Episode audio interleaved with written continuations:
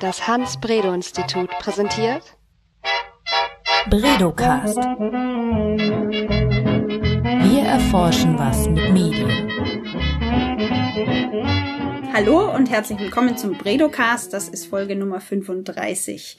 Mein Name ist Johanna Seebauer und für alle, die jetzt vielleicht zum ersten Mal einschalten, kurz zur Erklärung. Der Bredocast ist ein Podcast des Hans-Bredow-Instituts.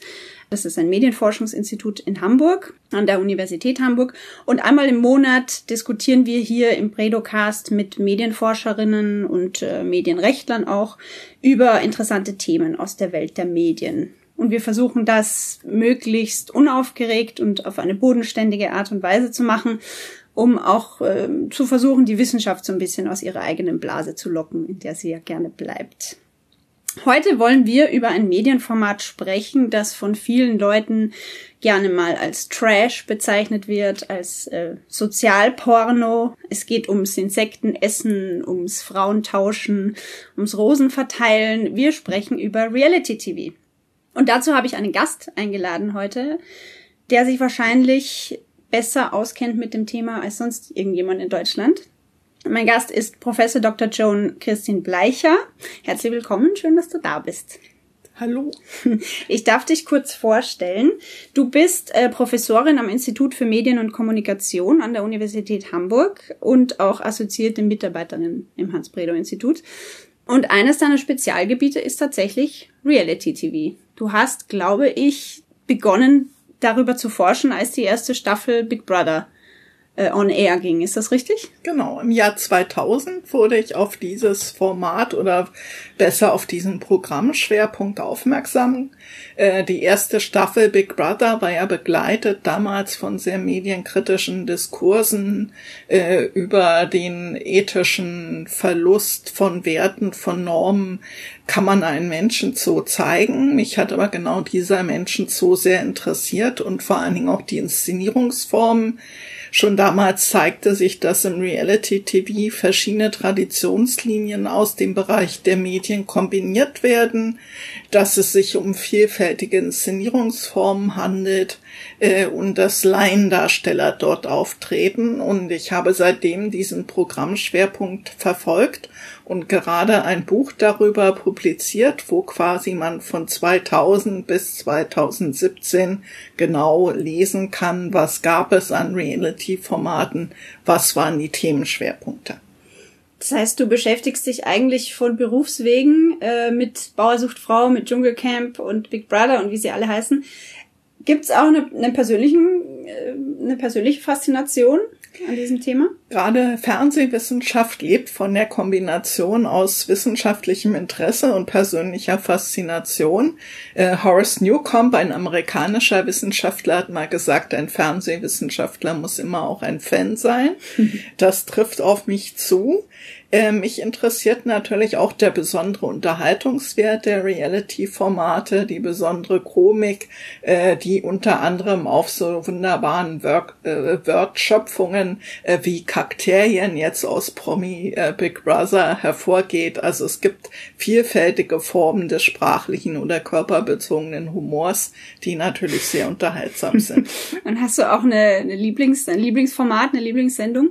Also Dschungelcamp zählt ganz bestimmt dazu, weil das für mich so eine Art Vorstellung ist, wie funktioniert Mediengesellschaft und wo man in 14 Tagen sehen kann, wie schafft es ein Nobody zum Mittelpunkt der medialen Aufmerksamkeit zu gelangen, was sind da Erfolgsstrategien, also das Dschungelcamp ist einer meiner Favoriten, aber auch so wunderbare Flirtformate wie Hotel Herzklopfen, wo Senioren äh, dem Dating-Prozess unter unterworfen werden und so wunderbare Senioren und so wunderbares Dating kann man sonst nicht bewundern im Fernsehen. Und äh, kannst du noch mal kurz zusammenfassen, was jetzt als aus wissenschaftlicher Perspektive aus deiner Sicht so faszinierend aus dem Thema an, an dem Thema ist? Du hast schon gesagt, also diese Strukturen, wie wie wie die ganzen Geschichten inszeniert mhm. werden, wie sich jemand ähm, vom Nobody zum Superstar in, in, innerhalb kürzester Zeit befördern kann. Was ist da aus kommunikationswissenschaftlicher, medienwissenschaftlicher Sicht interessant dran? Aus medienwissenschaftlicher Perspektive sind besonders interessant die Grenzgänge Fakten und Fiktion. Also mit den Mitteln der Fiktion kann man Fakten spannender machen, Gleichzeitig kann man auch der Fiktion mehr Glaubwürdigkeit verleihen, wenn man sie mit dokumentarischen Stilmitteln darstellt. Äh, genau diese Grenzgänge interessieren mich und mich interessieren die Verschiebungen des Verhältnisses von Privatheit, Öffentlichkeit.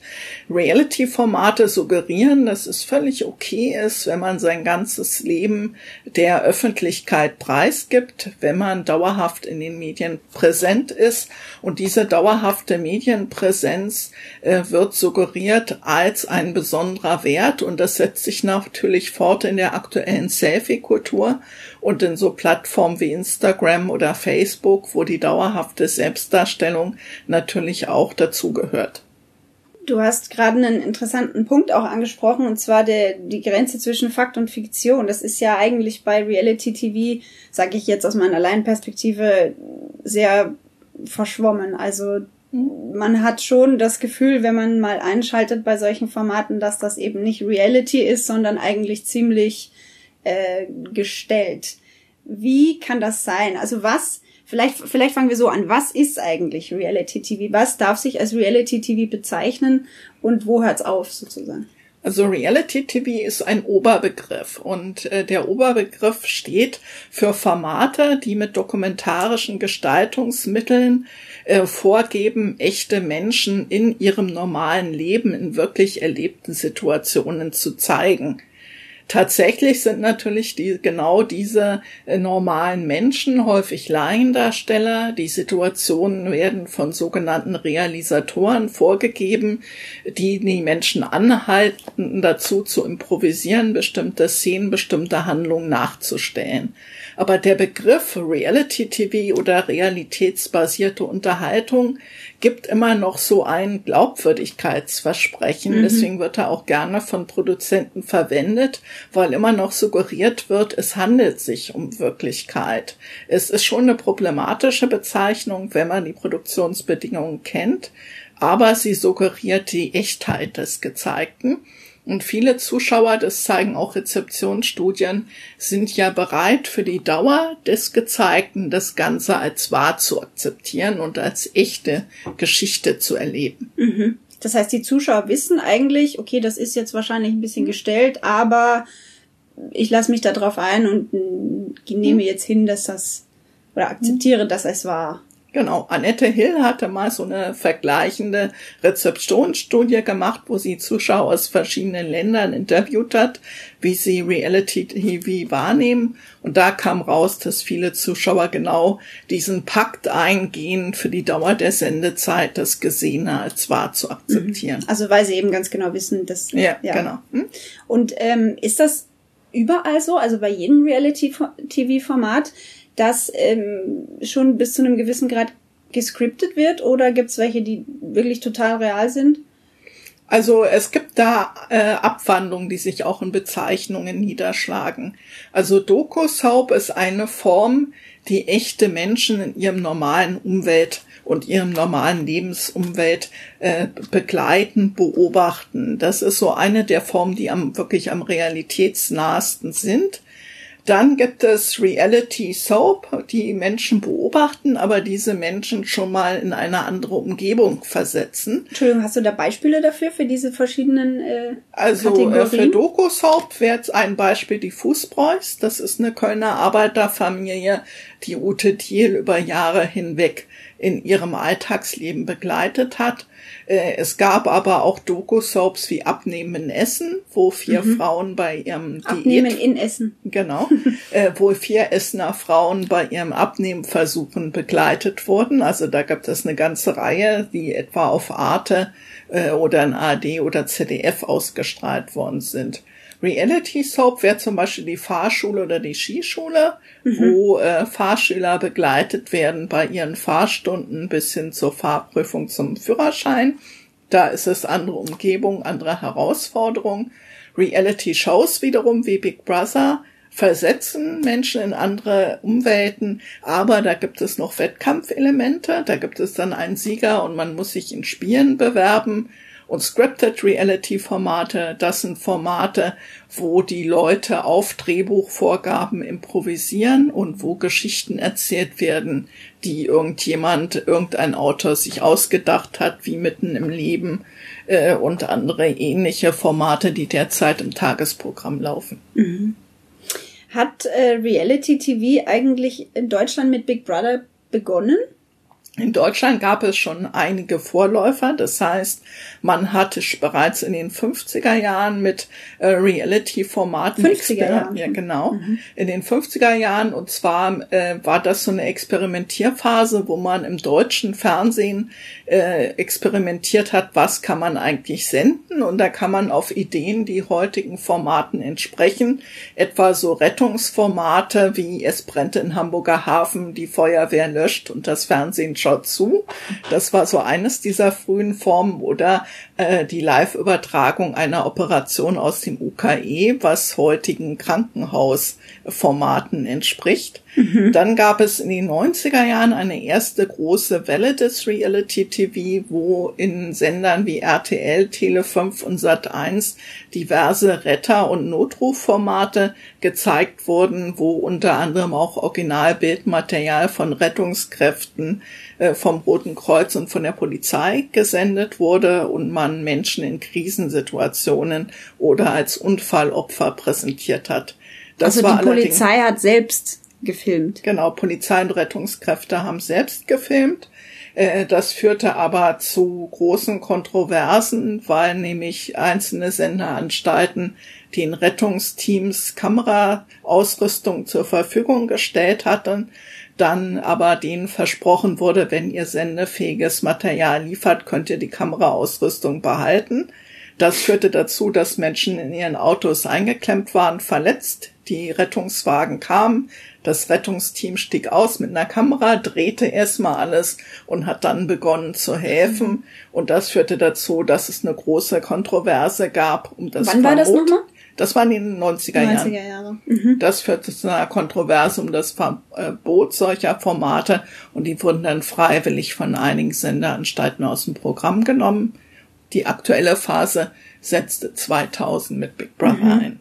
Welche, welche Themen, welche Formate sind denn eigentlich im deutschen Sprachraum dominierend auf äh, bei Reality TV? Was äh, überwiegt da derzeit? Also es gibt immer so eine Themen äh, das heißt immer wieder Themen, die aktuell sind und dann wieder nachlassen. Es gibt kaum ein Thema aus dem menschlichen Leben, was noch nicht im Reality TV äh, behandelt wurde. Momentan haben wir einen Fokus äh, auf Sozialpornografie. Das heißt, es gibt kaum einen sozialen Brennpunkt in Deutschland, in dem derzeit nicht ein Kamerateam dreht, um so Produktionen wie Harz aber herzlich zu realisieren. Ähm, Was ist also das Armut. Hm? Was ist das für ein Format? Da werden Menschen in Elendsvierteln gezeigt. Mhm. Also was haben sie für Probleme, wie leben sie? Äh, das ist so, äh, in Duisburg wurde das gedreht, in, also in allen möglichen mhm. Brennpunkten deutschlandweit. Das ist so ein Thema. Dann begleitet man die Arbeit der Ordnungshüter, Polizei, Zoll. Das ist auch so ein Thema. Dann gibt es ein Format, Warum die Versicherung ja, äh, Ordnung ist gefährdet und muss wiederhergestellt werden. Das traditionelle Krimi-Schema. Aber hier unter dem Gewand, so ist das aber passiert. Also Krimis sind ja in der Regel fiktional. Hier wird suggeriert, wir sind hier live dabei, wenn die bösen Straftäter gestellt werden oder wenn man mhm. Leute äh, beim Zoll erwischt, also das alte Krimi-Thema. Und hier äh, gilt aber auch wieder die Regel, die du vorhin erwähnt hast, dass der Zuschauer, die Zuschauerin äh, diesen Pakt akzeptiert, dass es eigentlich genau. nicht hm? Wirklich ja. wahr ist, aber für die? Dauer hm? der Sendung akzeptiert, ja. dass hm? es Wahrheit. Okay. Hm? Mhm. Genau. Wobei ich habe neulich einen Bekannten gesehen in einem dieser Formate und da stellt sich raus, das war wirklich ein echter Dreh. Echt? Ich habe ihn extra angerufen, um zu fragen. Wo hast du den gesehen? In Achtung Kontrolle und zwar war das eine Fahrradkontrolle der Hamburger Polizei und da ist er bei Rot über die Ampel gefahren und ich hörte erst die Stimme, ich war gerade am Arbeiten, hörte nur die Stimme und dann guckte ich hin und sah, ah, er ist es wirklich. Und dann habe ich ihn gleich angemeldet, so nach Motto, war das ein echter Dreh oder war das gefaked? Und er sagte, nein, nein, das war auch ein teurer Dreh für ihn, weil er Bußgeld zahlen muss. Ach was. Und da war dann tatsächlich bei dieser Kontrolle einfach Ja. das Kamerateam dahinter. Genau. Ich hatte das auch selber in Sydney, als ich ankam mit dem Flugzeug und die Immigration Ja. durchlaufen musste, waren überall Schilder, Achtung, wir drehen gerade äh, unter Kontrolle, also die, Amerik äh, die australische Version äh, und bitte beachten Sie, dass wir auch Sie drehen können. Okay, ach mit Schildern haben die Ja, das genau. kommuniziert. Hm? Ich frage Ja. mich nämlich immer, wenn ich sowas sehe, wie das als äh, betroffene Person, als gefilmte Person, wie sich das anfühlt. Also man kommt da irgendwie in eine Kontrolle und dann steht Hm? plötzlich dahinter ein ganzes Kamerateam. Die können ja in dem Moment nicht äh, alles erklären, Also, sondern das müsste genau. dann Die wahrscheinlich müssen wir hinterher nochmal fragen. und dann müssen die den Vertrag unterschreiben Ja. und alles, oder? Oder sie hoffen, dass äh, man ihre Anschrift nicht kennt. Aber in der Regel wird hinterher gefragt, ob man einverstanden ist. Und dann wird das gezeigt, aber ich kann mir gut vorstellen, dass nicht immer gefragt Mhm. wird und sondern gesagt wird, die haben ja das Team gesehen, also waren sie einverstanden. Okay. Hm? Und wenn du, also wie war das bei dir in Sydney? Du bist da durch die Kontrolle gegangen Hm? und wurdest auch gefilmt? Äh, ich habe kein Kamerateam gesehen. Ich habe nur die Schilder gesehen, so. aber kein Team. Insofern bot sich mir nicht der Anlass. Vielleicht bin ich ja trotzdem durch Standkameras zu sehen, aber das würde ich nicht mitbekommen, weil es australisches Fernsehen. Aber das ist schon interessant, weil du gesagt hast, dass auch damals schon, als begonnen wurde, damit zu experimentieren in den 90er Jahren, dass das damals schon so eine so ein bisschen ethisch fragwürdig war äh, mit, mit den Produktionsbedingungen und, und trotzdem ähm, Reality TV sich scheinbar durchgesetzt hat. Also wenn man sich die, Pro die äh, das Programm der Privatfernseher anguckt am Nachmittag, es ist ja eigentlich voll mit äh, Reality TV, Scripted Reality TV. Warum ist es so erfolgreich? Dieses, Es ist dieses erfolgreich, weil dieses Format wahnsinnig kostengünstig produziert werden kann und trotzdem relativ hohe Quoten bringt. Und dieses Kosten-Nutzen-Verhältnis ist in keinem anderen Programmbereich so gut wie im Reality-TV. Und deswegen wird es von den Senderanstalten auch so breit platziert in den Programmschemata. Man, man würde ja meinen, dass sich diese Geschichte irgendwann mal erschöpft. Also wenn wir jetzt zum Beispiel Frauentausch hernehmen. Ich glaube, das wird ja immer noch gesendet, oder? Ja, Frauentausch gibt es immer noch. Seit- Dafür seit steigert Jahren. man das Aggressionspotenzial und äh, die sogenannte soziale Härte. Also man setzt auf so dramaturgische Steigerung der Wirkungsprinzipien. Das ist bei Frauentausch ebenso erkennbar wie in anderen Formaten. Das heißt, man macht es einfach noch extremer, die Genau. Streits werden schlimmer und äh, Genau. die Familien vielleicht noch Noch asozialer. asozialer. Ja, man Scheinbar, sagt ja ja. auch Hm. tatsächlich Asi-TV. Ist da was Wahres dran eigentlich an diesem Vorurteil, dass das Asi-TV ist? ACTV hat äh, vielfältige Aspekte, also asozialen Fernsehen oder Unterschichtenfernsehen, wie Harald Schmidt es einst genannt hat. Das beschreibt einmal die Inszenierung der Menschen, die dort auftreten, die als asozial inszeniert werden, weil das offensichtlich mehr Quote bringt. Das bezeichnet aber auch die Zuschauergruppen, die Reality-TV schauen, nämlich sehr viel Arbeitslose, äh, sehr viel finanzschwache Menschen, die tagsüber Zeit haben, sich das anzuschauen. Und Knut Ticketier und andere Fernsehwissenschaftler haben kritisiert, dass man natürlich Menschen so auf, von ihrer sozialen Notlage ablenkt und so auch revolutionäre Tendenzen in der Gesellschaft verhindert. Also es gibt durchaus eine gesellschaftsstabilisierende Funktion des Reality TV. Also du würdest sagen, dass das auch so einen gesamt gesamtgesellschaftlichen Nutzen hat? Also diese soziale Harmonisierung ist ein gesamtgesellschaftlicher Nutzen. Dann werden natürlich auch äh, Ideale des Neoliberalismus dort immer wieder thematisiert und vermittelt. Das heißt, es wird immer suggeriert, wenn Familien in Armut leben, ist es ihre eigene Schuld. Das ist ja genau dieses neoliberalistische Ideal. Und es wird immer suggeriert, wenn man sich nur genug Mühe gibt und genug anstrengt, kann man da aus eigener Kraft wieder rauskommen. Also es wird suggeriert, dass man gar keine gesellschaftliche Unterstützung braucht, sondern es sei das persönliche Verschulden der Menschen, die dort gezeigt werden. Das ist natürlich auch eine Ideologie, die die Gesellschaft von Sozialleistungen entlasten kann. Äh, also durchaus sehr fragwürdige äh, implizite Ideologien, die dazu dienen, zur Stabilisierung bestehender sozialer Ungleichheiten beizutragen. Meinst du, das hätte einen, würde einen Unterschied machen, wenn der, die ganzen Privatfernsehsender jetzt ihr Nachmittagsprogramm total umkrempeln würden und kein Reality-TV mehr zeigen würden? Äh, kommt drauf an, was die alternativen Inhalte sind. Mhm. Äh, also man muss sich schon überlegen, was sind die Botschaften, die im Fernsehprogramm transferiert werden. Äh, und ähm, natürlich ist die Frage, was kann man stattdessen äh, senden und was sind dann die dort vermittelten Inhalte. Aber sagen wir mal, da kommen jetzt nur mehr irgendwelche Naturdokus oder historische Dokumentationen und kein äh, Unterhaltungsfernsehen mehr. Das ist ja das Modell, was die ARD und das ZDF äh, äh, liefern. Ähm, da ist natürlich interessant, dass das auch eine Form der Ablenkung ist. Also die heile Welt der Tiere ist ja genau etwas, was auch wieder von sozialen Problemen ablenkt. Aber das tut es natürlich auf eine Art und Weise, wo die Opfer der Ungleichheit nicht auch noch inszeniert und zur Belustigung freigegeben werden.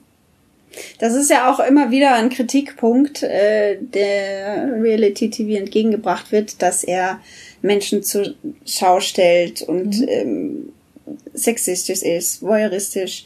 Ist daran, ist das gerechtfertigt?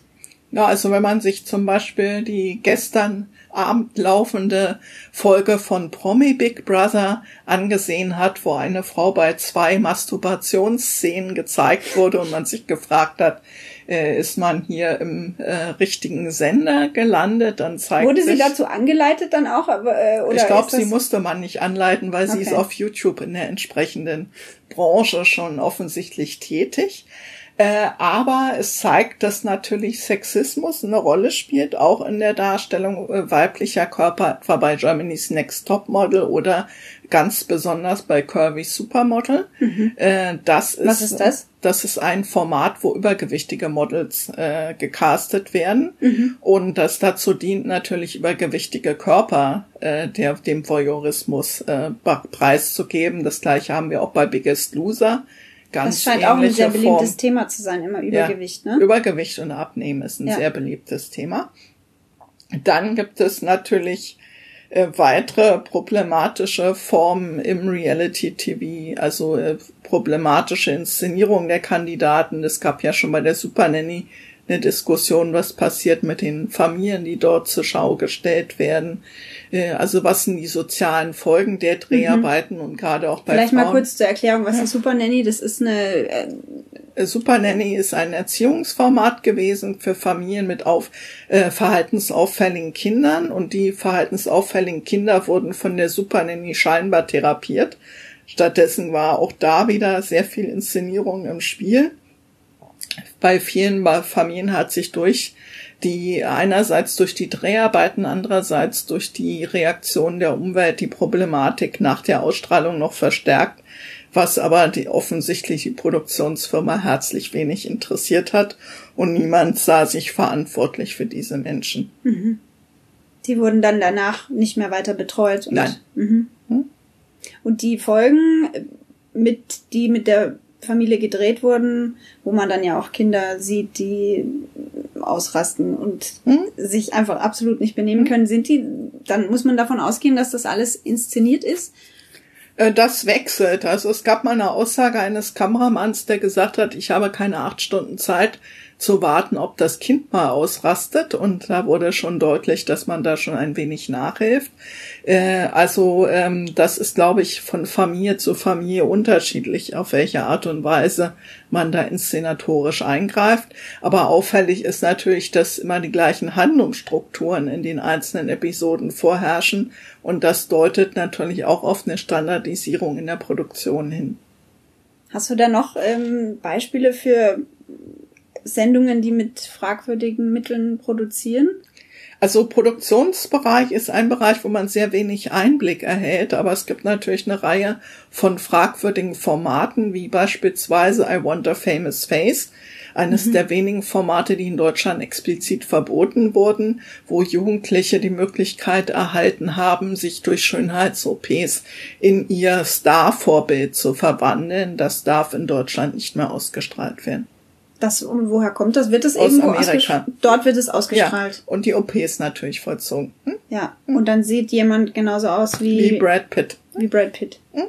Und das äh, wird dann alles von den Sendern bezahlt, die ganzen Operationen. Wahrscheinlich, äh, wenn sie so zynisch sind, lassen sie es die Kandidaten selber zahlen.